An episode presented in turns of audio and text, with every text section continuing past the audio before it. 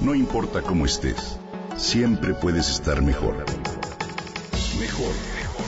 Con Reavivadas.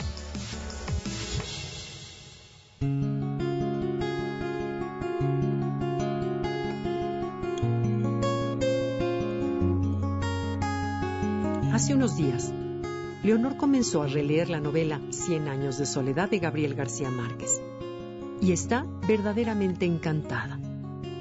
Leyó este libro por primera vez hace muchos años, cuando apenas tenía 15. Se lo dejó como tarea final el maestro de literatura y aunque Leonor disfrutó de ella, su principal interés era pasar la materia con una buena calificación, como lo hicimos todos. Muchos detalles le parecieron pintorescos en ese momento. Otros se le hicieron confusos y algunos simplemente no los entendió. Han pasado 30 años desde entonces y el libro durmió y durmió todo ese tiempo en un librero de la casa de sus padres. Hace unos días, un domingo en el que Leonor y su familia fueron a comer con los abuelos, vio el libro en su estante, le llamó la atención y lo tomó. Al abrirlo quedó ante sus ojos la contundente frase inicial. Muchos años después, frente al pelotón de fusilamiento, el coronel Aureliano Buendía había de recordar aquella tarde remota en que su padre lo llevó a conocer el hielo. En lo que su madre llamaba comer, Leonor se fue a un lugar apartado y comenzó a leer. Macondo, la familia Buendía, los gitanos y todo el universo de esa gran novela se hicieron presentes ante sus ojos. Mamá me llevó el libro. Luego te lo devuelvo, dijo Leonor al despedirse. Desde ese día ha dedicado todos sus ratos libres a leer esa obra extraordinaria y a sorprenderse de cómo su visión de ella, a sus 45 años, puede ser tan diferente a la que tuvo en su adolescencia. ¿Y a ti te ha pasado algo similar con algún libro que disfrutaste en otro momento de tu vida y que por causas diversas vuelve a ti? La lectura es sin duda uno de los grandes placeres de la vida. Sin embargo, como todos nuestros días, también se ha integrado a las cadenas de consumo y la aparición de una nueva obra se rodea de una enorme parafernalia de mercadotecnia.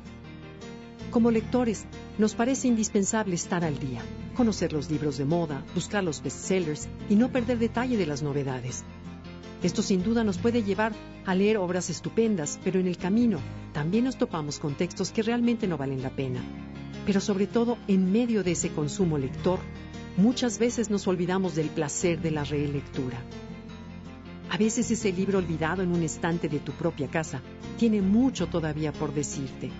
El escritor italiano Italo Calvino decía que en la vida adulta debería haber un tiempo dedicado a repetir las lecturas más importantes de la juventud. Los libros siguen siendo los mismos, decía, pero nosotros hemos cambiado y el encuentro es un acontecimiento totalmente nuevo. Toda relectura de un buen libro es una lectura de descubrimiento como la primera. La relectura es un privilegio de la infancia y de la edad madura, dice el escritor argentino Alberto Manguel. Cuando somos niños, nos encanta repetir la lectura de los cuentos decenas de veces y saber con precisión el momento en el que el héroe se meterá en aprietos o cuándo vencerá a sus enemigos. Las relecturas de la edad adulta, por el contrario, están pobladas de nostalgia. Una nostalgia que nos alimenta, nos descubre y nos motiva. Leer es el arte de dar nueva vida a una página. Es el milagro de un encuentro o de un reencuentro. Te invito a que regreses a tus buenos libros de antaño y a que los sigas escuchando.